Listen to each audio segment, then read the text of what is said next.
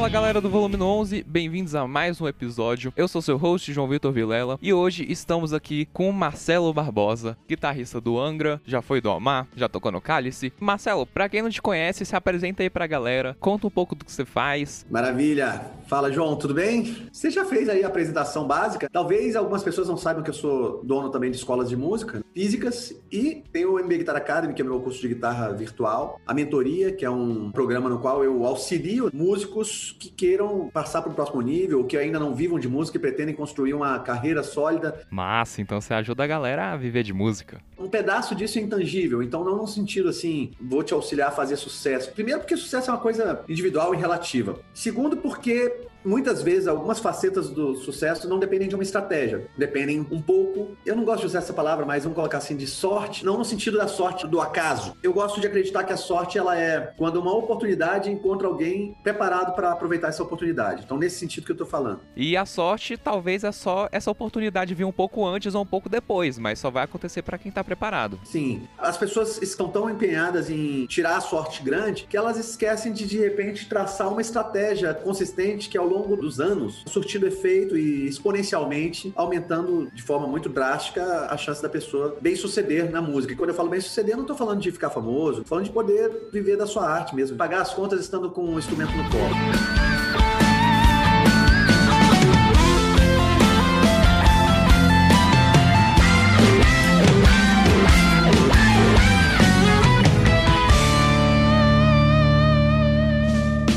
Então. E o que que você acha que talvez tenha sido alguns dos fatores que lá no começo você começou desenvolvendo e que te deram esse diferencial? Olhando pra trás é mais fácil. Se você me perguntasse isso antes das coisas acontecerem, eu não sabia responder at all. O que eu vejo claramente é o seguinte: inicialmente eu queria viver de música. Ah, Marcelo, mas você não é do rock, não é do metal? Sou. Eu comecei a tocar guitarra por causa de rock. Ponto final. Mas eu sabia que, dentro da minha estratégia para viver de música, poderia ser que eu não conseguisse viver de rock. Eu não sabia o que aconteceu. Eu era um menino de 16 anos, 17, depois 20, ainda estava ali tentando entender como viver de música. Então, uma coisa que eu fiz foi me preparar não para tocar rock, mas para ser um músico completo. Então, eu estudava harmonia, estudava música brasileira, estudava tudo que caía no meu colo. Eu queria saber o máximo possível, porque essa máxima que eu falei, da sorte, eu vi num livro há muitos anos, eu tinha uns 16 anos. Então, eu tinha muito medo de dar sorte em qualquer âmbito que fosse e não estar preparado. Eu tinha muito medo disso. Minha mãe escutava muito de Javan, eu gostava muito de Javan. E eu pensava assim, cara, se o Javan precisasse de um guitarrista e caísse na minha mão essa oportunidade. Eu ia ter os skills necessários para acompanhar ele? E por um tempo eu achava que não. Podia não ser o Javan, poderia ser outra coisa, ou poderia até ser uma banda de rock que usasse elementos da harmonia que tem lá. Então, essa visão 360, nesse primeiro momento, eu estudei muito todas essas coisas. Então, assim, eu estudava leitura à primeira vista. Hoje, se você botar uma partitura para ler, eu não leio 20% na qualidade que eu lia quando eu tinha 20 anos de idade, porque eu achava que eu tinha que saber ler partitura bem. Acabou que a minha vida foi me encaminhando para um lado, claro, em algum momento. E foi bom você acabar estudando todas essas coisas que vai ver alguma aqui ou ali você não precisava saber pro seu nicho, mas você estava pronto. Exato. Quando eu falo para tudo, também é modo de dizer porque não tem como você estar preparado para tudo. Mas eu pensava assim, se eu precisar ler partitura, o cara chegasse, ó, é gravação, tá aqui as partituras, grava aí. E eu falar, eu não sei ler, é uma oportunidade que eu tô perdendo. Se o cara falar, ó, você tem que acompanhar o fulano, é uma gig de jazz, vamos supor. E eu não souber nem os acordes, porque eu nunca quis ser jazzista, mas eu estudei. Eu sei os acordes, eu sei que escalas usar em cima de cada acorde, eu sei as soluções para cada tipo de acorde, eu sei analisar a harmonia, eu entendo o que está acontecendo. Ah, mas o Marcelo não tem a linguagem. Claro que eu não tenho a linguagem, eu não toquei isso a vida inteira, como tem gente que tocou, não tenho nenhuma pretensão de competir com um jazzista. Mas no meio do caminho, poderia ter acontecido algo que tivesse me levado. Eu não sabia que caminho isso ia levar. Se alguém me perguntasse, o que, que você quer? Eu ia falar, cara, eu quero que minha banda faça sucesso, é óbvio. Mas isso não é estratégia, isso é sonho. A gente tem que saber distinguir essas duas coisas. Sonhar é muito bom, mas você tem que ter uma estratégia tanto para concretizar esse sonho, quanto aquela estratégia para tipo assim, beleza, isso aqui é o ideal. Mas o que, que é palpável? Os filósofos estoicistas eles falam muito no seguinte: você focar no que você tem controle sobre e esquecer o que você não tem controle. O que eu tinha controle naquela época era o meu tempo e o quanto eu ia dedicar para ficar bom na música. Porque guitarrista bom tá cheio também. Eu queria ser um cara mais completo. Então o que aconteceu? Cara, dos 18 aos 23, assim, eu peguei gig de tudo quanto é jeito que você imaginar. Eu toquei com um cantor de, não digo de jazz, mas de fusion, um cara misturava meio que música brasileira, com não sei o que lá, big band, com metaleira, partitura na frente, tocando. Toquei em banda de rock, fiz tributo a não sei o que. Eu fiz muita coisa, cara. Toquei até com cantor de música sertaneja. Se pagava o cachê e precisava de um guitarrista, eu tava lá. Tipo, como o Fred Mercury falou, prostituta da música. Você lembra dessa frase, né?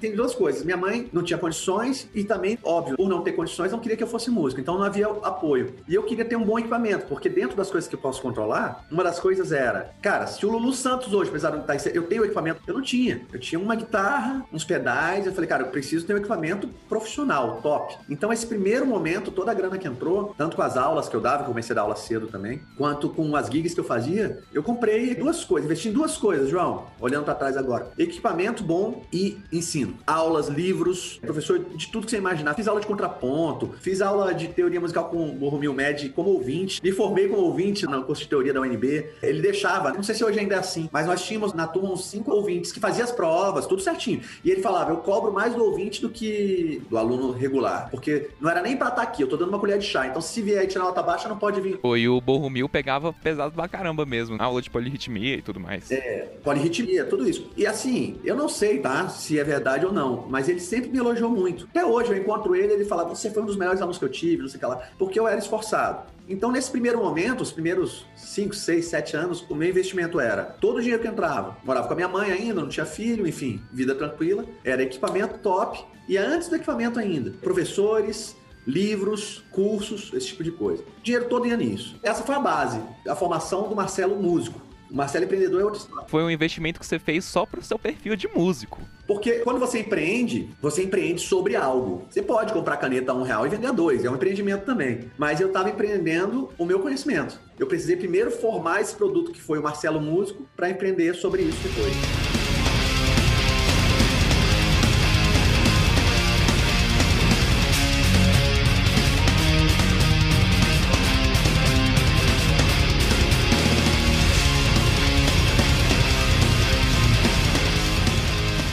Justamente esse investimento que você fez que te possibilitou ter uma renda como músico, tocando na noite, dando aula e eventualmente criar esse lado seu de abrir uma escola de música e conseguir viver de música verdadeiramente. Porque tem esse mito que as pessoas acham que, pô, viver de música você só tem algumas fontes de renda, como tocar na noite ou dar aula. Mas quando você investe em si mesmo para se colocar numa posição de ter um produto digital, ter uma escola, enfim, as possibilidades são inúmeras, você realmente não precisa depender único e exclusivamente de apenas uma fonte de renda. Então, quando você sentiu a necessidade de começar a empreender como músico, abrir uma escola e ir atrás dessas diferentes fontes de renda? Boa pergunta. Na verdade, João, para ser bem sincero com você, de maneira geral, e eu já explico por que eu disse de maneira geral aqui, só dar aula seria o suficiente para mim, tá? Porque eu, graças a Deus, tem um resultado muito bom com o GTR e a maior parte da minha renda sempre veio do GTR. O único problema, João, e não tem nada de errado com isso, é que tem gente que não tá afim de aprender. Tem gente que quer tocar guitarra e foda-se. E tá tudo bem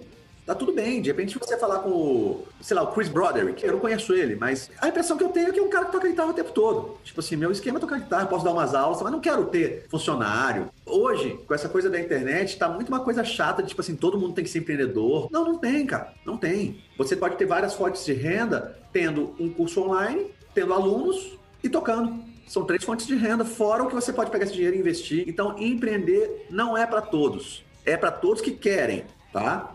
Para todos que querem. Realmente, se você não quer, não vai atrás disso porque vai te deixar infeliz. Claro. Mas se você tem pelo menos um pouquinho de dúvida que talvez empreender é para você, vai atrás, porque se você realmente tiver certeza que no futuro é para você, essa base que você criou quando você não tinha certeza ainda, vai te ajudar muito. Exato. E você nunca tem certeza que vai dar certo. Não tem jeito. Agora, o ponto é, tem um livro muito bom chamado O Mito do Empreendedor que fala sobre outra coisa, mas vou chamar disso aqui. O mito do empreendedor é assim: ah, todo mundo tem que empreender, eu sou empreendedor. Porra nenhuma, poucos são de verdade. E outra coisa, não existe esse negócio de eu sou um bom guitarrista, eu toco pra caralho, logo eu vou abrir uma escola e vou me dar bem. Não tem nada a ver, são habilidades completamente diferentes. Tocar guitarra é uma coisa, tá?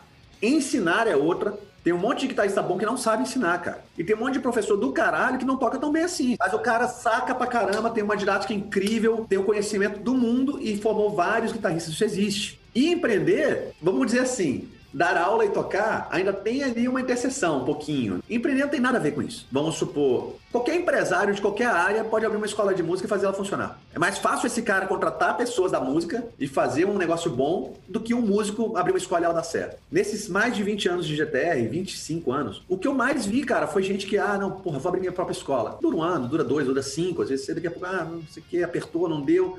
Porque não é fácil, cara. Porque é um aprendizado constante. Você tem que estudar que nem você estuda música. Não é um negócio que, ah, eu vou abrir e vai ficar ali, o dia que o aluguel não inteirou, ele pede pra mãe o dinheiro. Velho, isso aqui ou ele se paga ou eu fecho e vou fazer outra coisa. Não tem. No começo eu não tinha do meu bolso. Não era nenhuma escolha. Tinha que funcionar, era tudo ou nada, entendeu? Bom, eu comecei a dar aula na escola do Burro Mil. Falei do Burro Mil Med ainda agora. Comecei a dar aula na escola que ele tinha, na Musimed. A Musimed era loja, o nome da escola era Artmed. E dei aula lá dos 17 aos 19, 20, aos 20, faz, 3 anos. Eu tinha muito aluno, João, eu trabalhava pra cacete, bicho. Teve uma época lá que eu tinha 53 alunos, olha que loucura. Caraca. Eu dava muita aula. E ainda um tempão para estudar, para ensaiar com banda, eu só fazia isso, basicamente. Uma hora, cara, eu percebi que assim, eu tinha mais alunos do que todos os professores de guitarra somados da escola. Tinha uns oito professores de guitarra. Se somasse os outros sete, não dava 53. Eu falei, cara, qual é o lado bom de estar numa escola de música? Que é o que a gente oferece no GTR. E era uma impressão, eu tinha que testar. Essa escola de música, ela deve ser uma ferramenta que traz alunos para o professor, certo? Esse é o papel da escola para o professor. Porque se o professor não precisa, se ele mesmo capta os seus próprios alunos, ele não precisa dar aula na escola de música. Basicamente é isso. Tem outras funções, organizar a agenda. O próprio ambiente, que é muito inspirador, assim, para criar contatos e fazer uma prática de conjunto. Exato. Tudo isso são coisas que impulsionam, mas o básico, digamos assim, por trás das escolas de música é você ter uma escola que tem um marketing forte para cativar os alunos e um professor que às vezes só quer dar aula dele e ir para casa, não quer necessariamente investir no nome dele dele, no marketing dele, para falar que, ó, eu sou um professor top, então você pode fazer aula particular comigo. Igual você falou esse negócio de assim, se não quer ser empreendedor, não seja. É bem cômodo para essas pessoas que simplesmente querem chegar lá, dar aula com os tais alunos e para casa e não quer necessariamente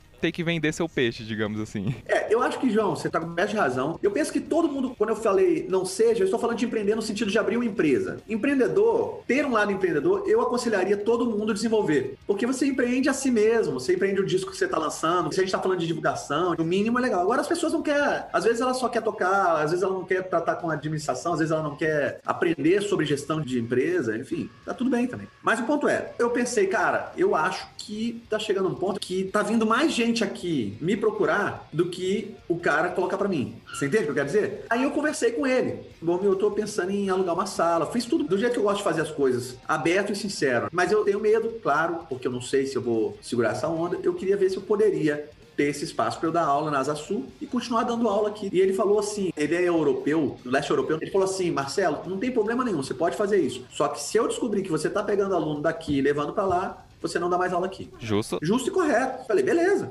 Tá certo? O cara vai lá, faz a propaganda, capta o aluno e eu pego e levo. É mau caratismo, falta de ética. Eu peguei, aluguei uma sala, uma sala apenas, e comecei a dar aula nessa sala. E as pessoas que me procuravam, ao invés de eu dizer, vai lá na Musimédia que eu tenho horários abertos, eu falava, olha, eu tenho uma sala nada sul, serve para você? Só que muito rápido esses horários se preencheram. Muito rápido mesmo, coisa de três meses, talvez. Eram dois dias apenas que eu tinha deixado reservado para essa sala. E aí eu acabei saindo do outro lugar. Esse é o melhor problema, digamos assim. Você vai sentir a necessidade de que tem demanda demais. Quem tá com aquela vida bem estável, tranquila, que não vai vir uma demanda de surpresa, essa pessoa ela pode continuar com a vida dela normalmente, mas você tinha tanto o risco de ah, dar muito certo e muita gente atrás de você, como foi seu caso, quanto o risco de ninguém atrás de você. Então foi a parte positiva do risco de você ter que falar, pô, não tô mais tendo tempo para essa outra coisa porque essa que eu tô gerindo tá me dando mais resultado. Exato, exatamente. E eu lembro, inclusive, quando eu fui falar com o Dormil que eu ia fechar os meus horários e de fato ir para o meu ambiente ali, vamos chamar assim, ele foi super legal também, falou, Marcelo, ó, eu adoro ter você aqui. Eu acho que todo mundo tem esse direito aí de tentar mesmo, e eu acho que você tem que tentar. E se der errado, cara, as portas estão abertas para você, você pode voltar para cá, tá tudo certo. Inclusive, o acordo que eu fiz com ele na época foi o seguinte: eu falei, olha, eu vou avisar para os meus alunos para onde eu estou indo. Vou indicar também um professor aqui, para eles continuarem aqui se quiserem. Quem quiser ir comigo, vai. Quem quiser ficar, fica. E tudo bem, assim, beleza. Alguns ficaram, alguns foram. Chutaria aí 50%, talvez, porque tem outras coisas. Às vezes não é só professor, o cara mora num lugar que fica mais fácil o acesso ali, ou ele já estudava ali, mudou para você e tem um apreço pela escola. Enfim, existem outros fatores. Foi assim que a coisa começou. E aí não parou mais. Aí isso foi crescendo e virou o que é hoje. Cara, sensacional isso, porque justamente saindo dependendo de uma situação que você vai percebendo esses padrões. Igual você falou, ninguém sabe assim se vai dar certo, se você vai conseguir manter uma renda disso. Beleza, não precisa ser sua única fonte de renda, mas uma fonte de renda estável caso outras não dê certo. Mas você vai analisando padrões ao longo do caminho que tudo indica que tá dando certo. Primeiro você lota a escola do Borro Mil e depois percebe que tem gente indo atrás especificamente de você e vai tocando seu negócio. Eu tinha esses 53 alunos e eu tinha uma fila de mais 50 esperando. Meu Deus. É sério, eu tinha uma lista de espera de alunos, porque os tempos mudaram. Bicho, nessa época, tinham poucos guitarristas com o meu nível técnico e o meu nível de conhecimento. Era pouca gente, eu e mais alguns em Brasília. E como eu tava tocando muito, fazia muitos shows, acaba que as atenções Hoje não é assim, hoje a coisa é mais diluída, tem mais gente tocando bem, existem mais professores. Se de 100% dos professores, 10% são muito bons, 10% de 100 são 10, mas 10% de 1000 são 100. Já muda o cenário. Hoje o caminho seria outro. Eu conversei outro dia, fiz uma live com o Mozart Mello, e eu lembro que eu tentei fazer aula com ele. Te falei que meu dinheiro todo eu gastava nisso. Pô, Mozart, não conhecia ele. Telefone, moleque, 19 anos ligando. Eu vou aí em São Paulo, vou pegar um ônibus, passagem de avião era muito mais caro do que é hoje. Não, mas eu não tenho vaga. Pô, eu moro em Brasília, eu queria muito. Então, mas todo mundo fala isso, eu não tenho como te atender. Tem como você pegar meu telefone? Ele, olha, eu tenho uma lista de espera aqui de. Eu não lembro, cara, mas tipo assim, 350 nomes, eu posso botar. Nessa live que eu fiz com ele, eu falei, pô, cara, eu liguei lá e, tipo, você falou que tinha 300, né? Foi o que ele falou. Ele falou, nessa época tinha. Isso acabou, não existe mais. Na época tinha, tinha gente do Brasil inteiro querendo fazer aula comigo. Saía um, eu ligava e entrava outro na mesma hora.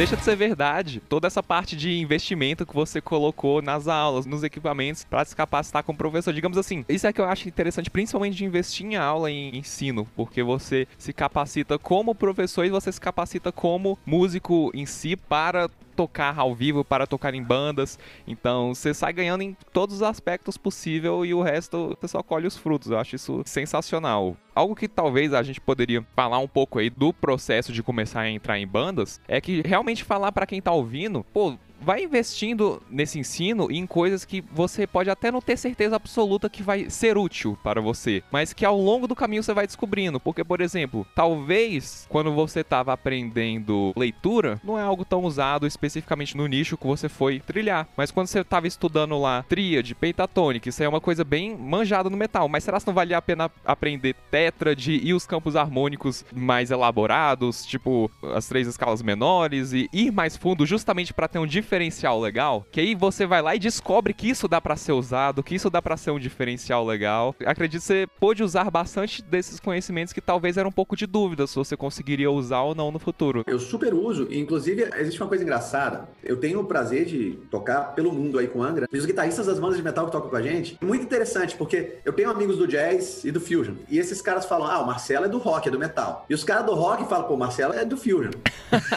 e eu acabo não sendo coisa nenhuma, uhum. porque o meu meu fraseário, o meu jeito de tocar, de fazer as coisas no metal, não é o jeito convencional. Acaba que eu desenvolvi uma linguagem ali que é aquela, no meio do caminho ali. Eu adoro isso, na verdade. Eu adoro isso. Eu adoro não ser fácil descrever o que é. Não ser colocado em um rótulo e você falar, ah, esse é o clássico guitarrista de tal coisa. É, exato. Apesar de eu adorar vários clássicos guitarristas de cada estilo, mas assim, no meu caso eu acho legal esse amálgama, sabe?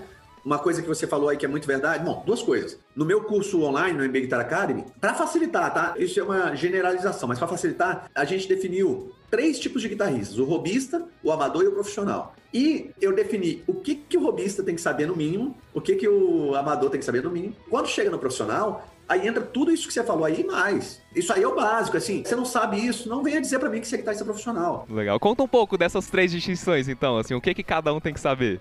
O robista é o cara que tem um outro objetivo na vida, o cara é médico, o cara é engenheiro, o cara é não sei o que lá. Final de semana pega uma guitarra, tem uma banda com os amigos, toca com Legião Urbana, toca os Beatles e não sei mais o que. É esse cara. Ele não vai passar cinco horas da vida dele mudando pelos 12 tons a escala maior. Ele vai de repente saber muito bem dois, três shapes da pentatônica, sabe improvisar com aquilo nos principais tons, tem um pouco de dificuldade se for o tom sustenido ou bemol Sabe, esse cara tem um monte. Acho que a maioria. E nada de errado, deixando isso bem claro. Pô, se você quiser ficar nessa área de hobby, talvez só brincar um pouquinho aqui e ali, tocar no churrasco, show. Nada de errado. Tenho vários alunos com esse perfil, inclusive. E tá tudo bem. E eu ajudo eles a, nesse perfil, obter o melhor resultado. Eu não vou para esse cara falar assim: olha, se você não souber a melhor melódica em todos os tons, você tá errado.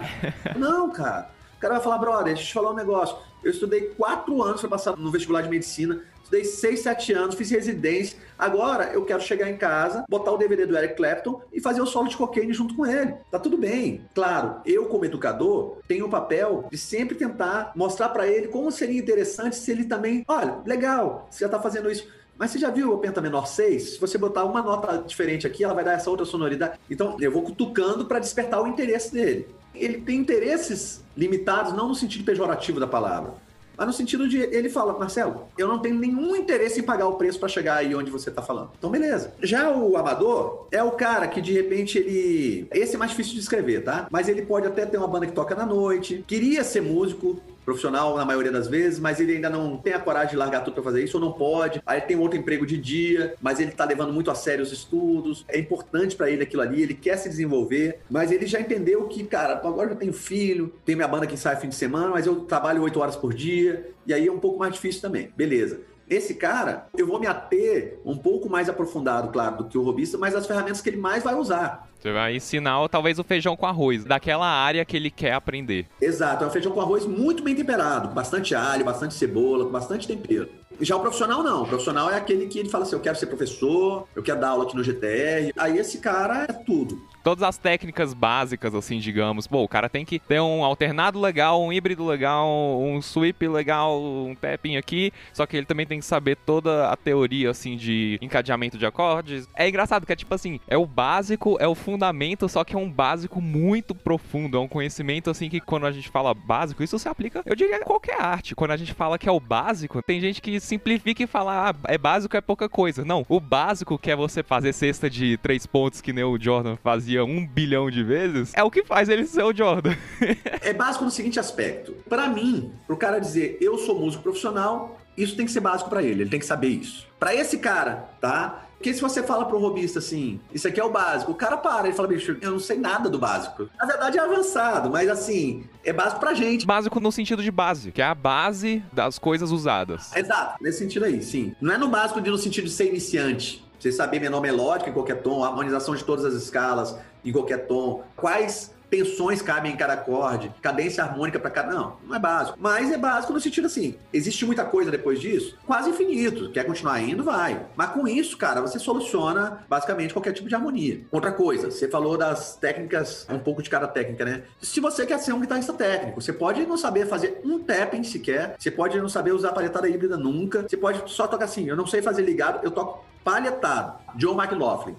O cara é o mestre supremo. Vai, vai falar que o cara não sabe tocar. É, o cara pegou uma técnica e com ela ele resolve tudo, e tá tudo certo. É porque hoje em dia, tecnicamente, as coisas estão muito avançadas. E é legal. Eu gosto muito da técnica, cara, quando ela abre possibilidades melódicas. Coisa que com outra técnica seria impossível ou muito difícil de fazer, você resolve fazendo um tapping ou uma paletada híbrida. A técnica pela técnica, foda-se. Tem gente que toca só pentatônica e toca pra caralho. Você ouve o cara tocar. Pô, um dos guitarristas que eu mais gosto no mundo, Eric Johnson. Ele não faz uma frase de ligado como o Alan Rosworth faz, como o próprio Kiko, sei lá, velho. Não faz, não é a praia dele. Ele não palheta que nem uma metralhadora como o Paul Gilbert. Não faz tapping quase nunca. Ele faz só umas coisas diferentes de harmônico e tal. Tem uma técnica de harmônico dele lá. Mas é um dos guitarristas que eu mais gosto do mundo. Você ouve o cara tocar, você fala, meu Deus, como esse cara toca. Então, assim, se o cara chegar e falar assim, pô, eu sou do metal e tal, quero tocar as coisas que você toca no Angra, quero tocar as coisas que o Kiko faz, esses guitarristas que têm uma linguagem mais moderna. Mas aí tem que passar por isso aí. O cara que me procura fala assim: eu quero fazer aula com Marcelo Barbosa. Eu cobro mais caro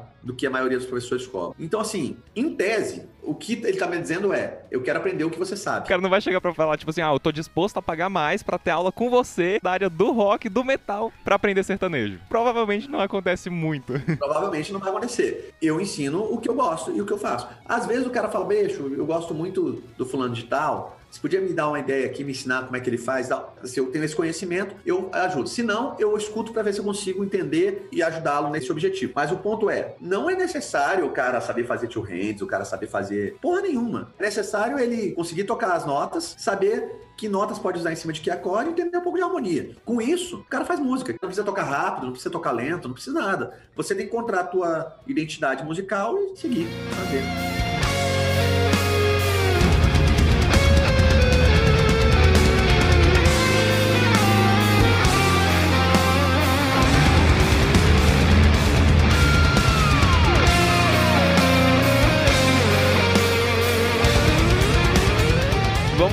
Só contando um pouco da sua história, talvez para quem não é de Brasília, para quem não acompanha a cena, vai falar, pô, de repente o Marcelo entrou no Angra, ou conhece um pouco mais, fala, pô, de repente o cara entrou no Almar para depois entrar no Angra, mas foi um processo assim bem gradual mesmo. Você passou pelo Cálice fazendo um som metal progressivo, inclusive o próprio Alírio tava nos vocais na época, foi seguindo uma trajetória bem legal com o Almar lá, tocando com o Edu, com o Diogo. E aí, depois de todo esse caminho, recebeu o convite pro Angra, o que foi tocar no Megadeth, beleza. O que que você sentiu que lá no começo foi uma coisa que te chamou para ir para um próximo projeto? Porque, igual você falou, o mundo hoje assim tem tanto guitarrista bom que eles podiam ter chamado qualquer pessoa, mas chamaram você por alguns motivos específicos. Teorizo aqui. O que que você acha assim que foram algumas coisas? A primeira coisa de todas foi o Cálice. Assim, com toda a modéstia do mundo. Quando a gente tocava, o bicho pegava, sacou? A banda era muito boa. Todo mundo tocava bem, tinha o Netão que já cantava pra caralho, enfim. Era uma banda que, assim, surpreendia. Quando não conhecia, surpreendia, e quando conhecia, ela era esperada. Era uma banda que, naquele momento ali, tinham poucas bandas mandando um som naquele nível que a gente fazia. Tô falando de 20 e poucos anos atrás, cara. É muito tempo. 98 deve ter saído o primeiro disco, ano 2000, alguma coisa assim. Mas o ponto é, essa banda abriu o show do Angra duas, três vezes, abriu o show do Guns N' Roses, o Symphony X, do Dream Theater, do Iron Maiden. E a gente entregava, cara, chegava lá e entregava um show alto nível. Isso chamava a atenção das pessoas. Então as pessoas começaram a falar sobre isso. Eu já era um guitarrista que escrevia para as revistas, né? Porque tinha muita revista de guitarra, teve a cover guitarra, a guitar player. Eu era colunista dessas guitarras, eu estava construindo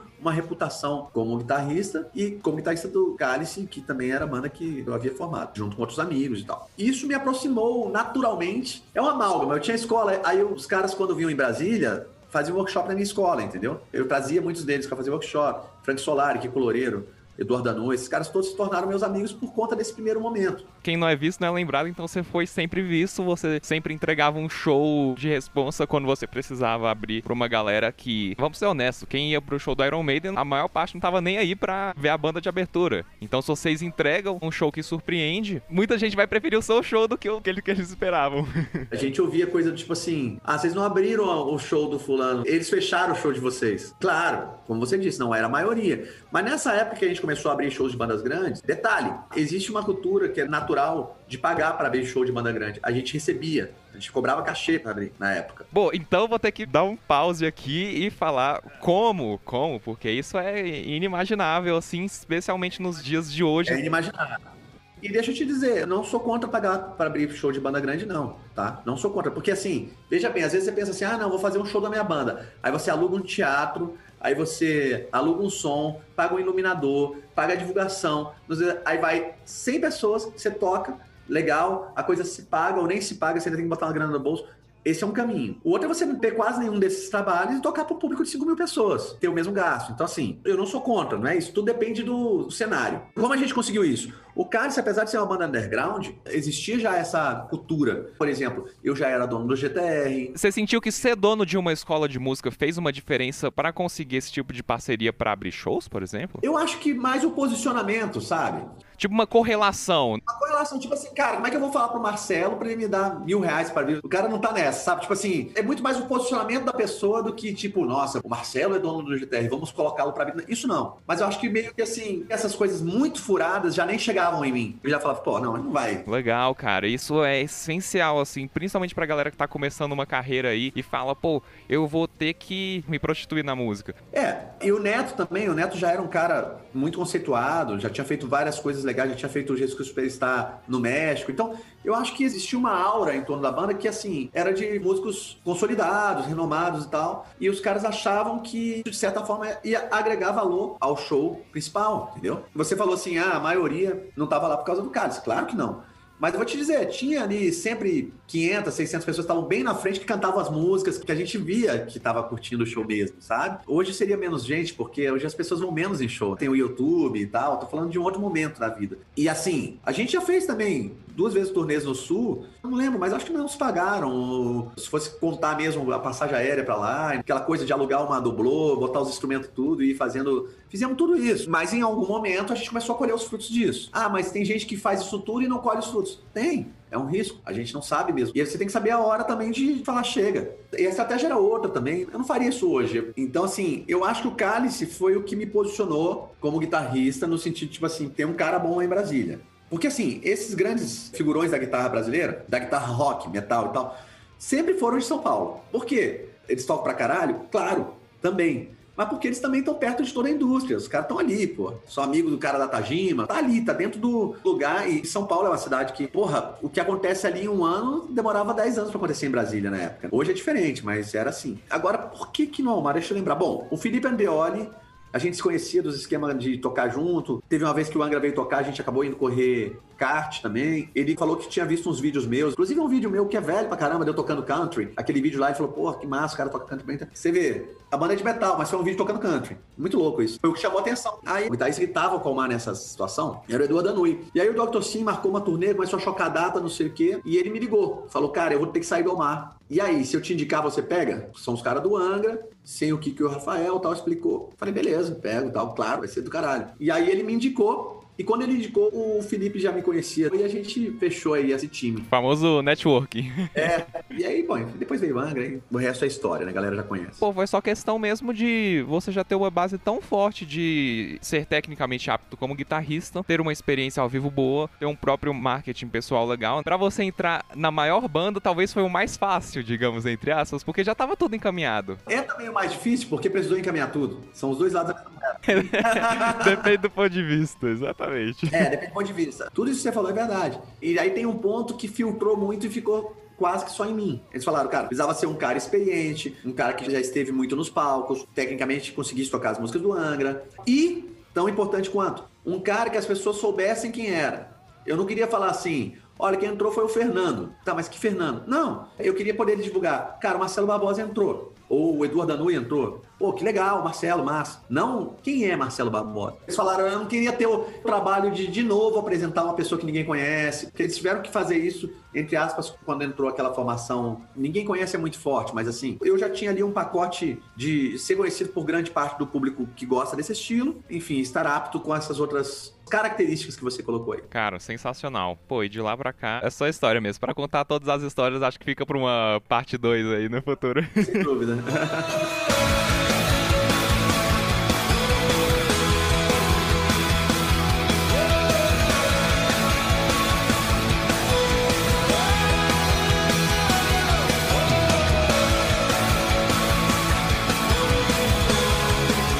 Marcelo, muito obrigado, cara, por todas as histórias que você contou aqui. Muito bom falar com você. Alguém que já trilhou esse caminho que tantos ouvintes querem trilhar. Deixa aí pra galera aí suas redes sociais, conta um pouco aí dos seus projetos pro futuro, divulga aí o que tiver para divulgar. Bom, não, ano que vem vai ser um ano muito intenso com o Angra, porque o Angra vai estar comemorando 30 anos. Eu tô também, acabei de lançar uma música nova do meu projeto solo, chamada Equilibrium, está em todas as plataformas digitais e também no YouTube. E agora em outubro sai mais uma música chamada Sunshine. Tá muito legal, é uma balada assim, bem sentimental, vamos colocar assim. é uma música muito especial do disco. E eu tô fazendo esse corre para aproveitar esse momento e em cada mês lançar uma música até o final do ano. E aí fechar com o lançamento no começo do ano do CD inteiro. No Instagram, eu estou como Marcelo Barbosa GTR. E, bom, no Facebook, Marcelo Barbosa Oficial, é a minha fanpage. Canal de YouTube também, Marcelo Barbosa Oficial. Muito bom. Vocês também podem me seguir lá no meu Instagram, arroba jvrvilela, jvrvilla. No Instagram do Volume, arroba volume 11, ou até mesmo no site volume11.com. Muito obrigado pelo episódio, Marcelo. A gente fica por aqui e até o próximo episódio do Volume 11. Grande abraço.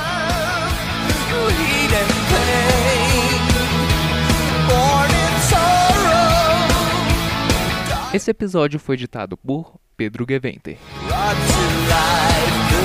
Oh.